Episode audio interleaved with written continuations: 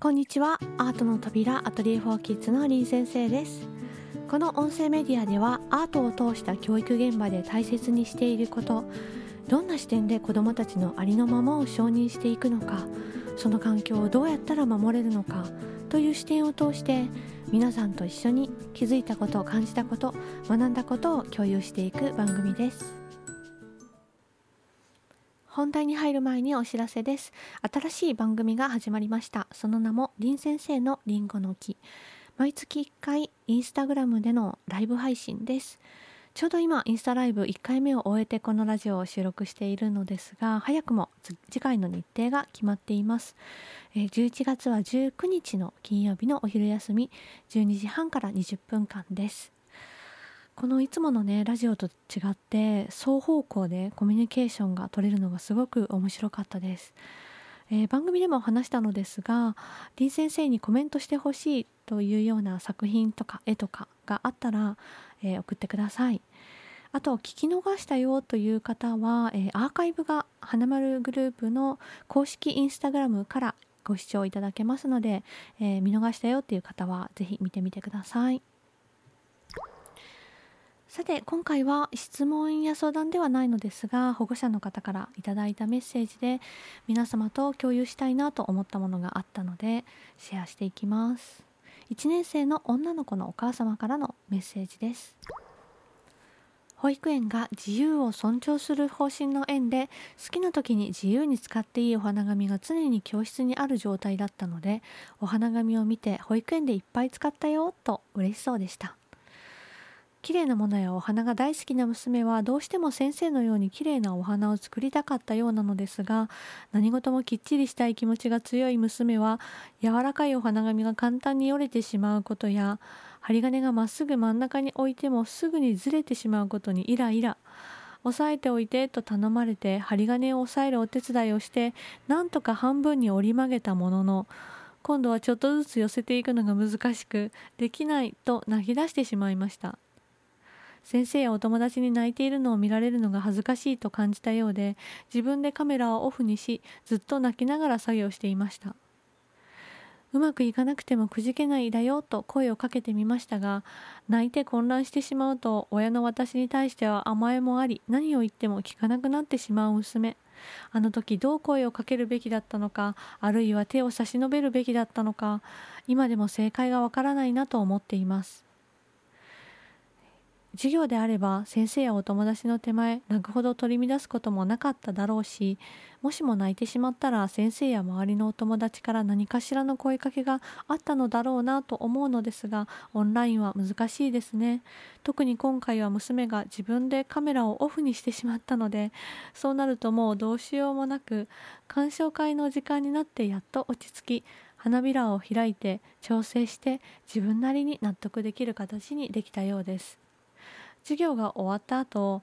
木にくっつけて魔法の杖にしたいんだけどどうしたらいいと思う？と相談されたので一緒に針金で木にお花を巻きつけて作品完成となりました。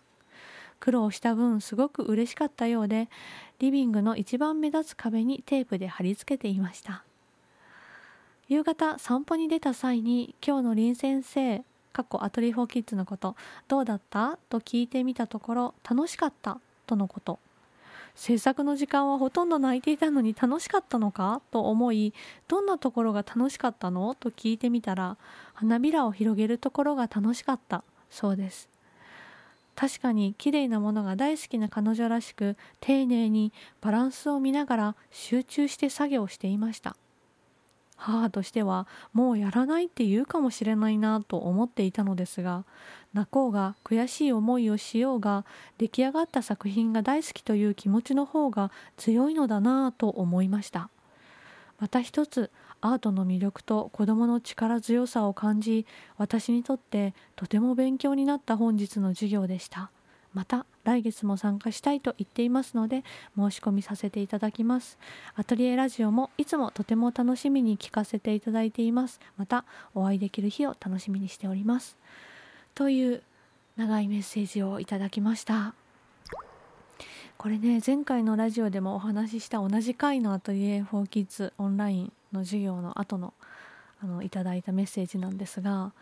あのちょっとね低学年にはハードルの高い技術をでもやってみたいって思って挑戦したけど泣いたっていう悔し涙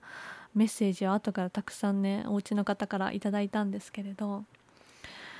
泣いたりね悔しかったりあと葛藤があったりっていうのは自分が本当にやりたいって思った時だからこそそういう気持ちになるんですよね。でそういう時に人は成長するんだよなっていうことをあのいつも子どもたちを見ていてその姿がねすごい美しいなと思っています。でね悔し泣きする子は伸びるっていうのはね本当で長年いろんな子を見てきた経験から言うとあの花丸グループだとね年中さんからずっと見てきて大人になってもあのずっとね連絡を取り続けてる子もたくさんいるんですけれどあの悔し泣きばっかりしててちっちゃい時にもうお母さんがいつも泣いてって言ってる子ほどあの強いというか後伸びするんですよね。でそれなんでかなと思うんですけれど多分こうしたいっとかもっと良くしたいとか理想はこうなんだっていうような目標子供の中で自分で思っているものがすごくね高いハードルを持ってる子ほどそういう傾向があったりするんですよね。ちゃんとしたいみたいなこだわりが強いっていうような子もそうだとは思うんですけれど。あの悔し泣きするとね泣いてるのを見るとやっぱりね近くにいる人と人はあなんか動揺したり感情が揺さぶられますしなんか泣いてるからネガティブなものっていうような印象で捉えるかもしれないんですけれどもあの深く見てみるとその子どもたちの心の中ではもうさまざまな思いがあって泣いてるからだと言ってからといって嫌だというわけでは単純になかったりするんですよね。でこのお母さんもそのことに気づかれたんだなっていうふうに思いました。一つね思ったのはあのもしも私が子供その時の子供の気持ちだったとしたらかけてほしい言葉というものは、まあ、ない時もありますし何も言葉はいらない場合もありますしあのこのお母様が声をかけた言葉がうまくいかなくてもくじけないだよって言ってくださってこれアートの扉規範で最初に子どもたちに伝えていることでよく分かってるんですよね子どもたちは。だから分かってるからこそ言われたくないというか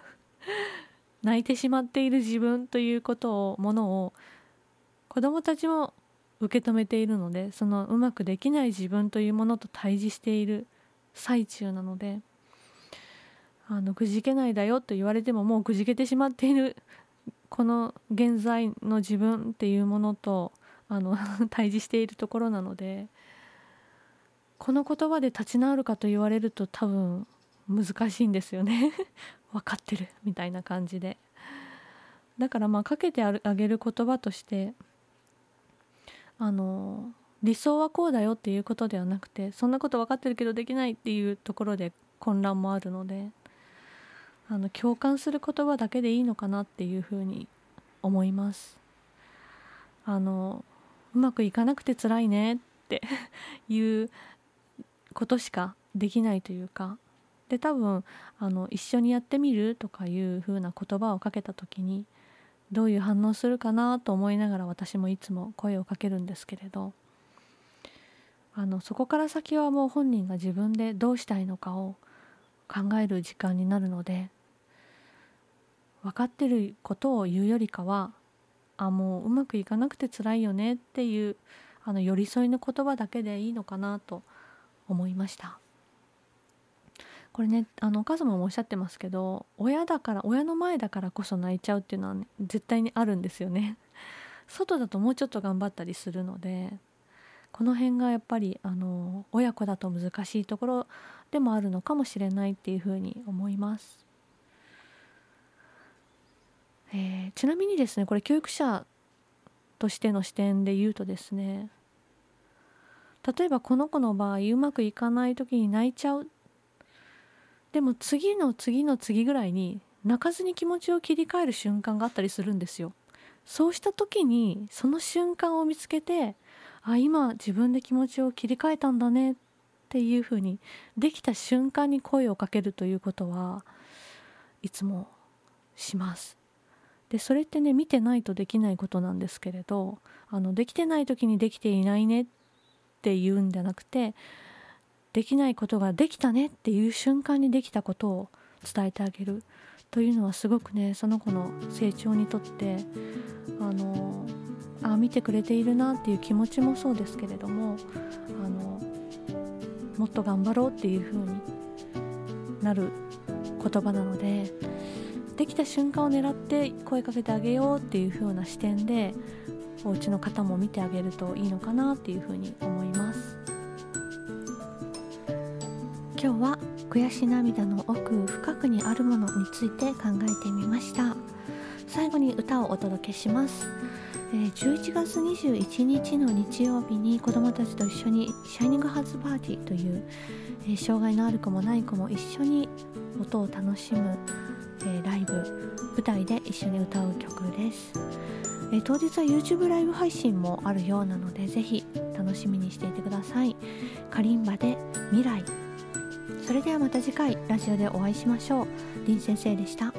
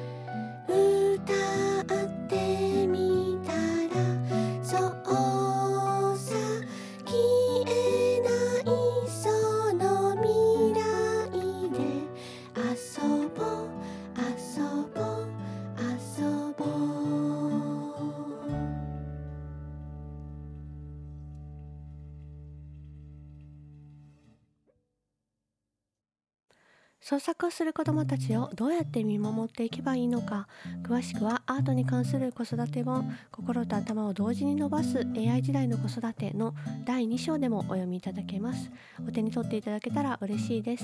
概要欄からリンクを貼っておきますね。